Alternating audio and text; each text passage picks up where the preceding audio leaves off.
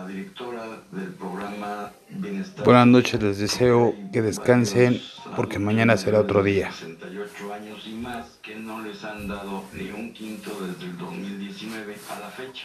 La directora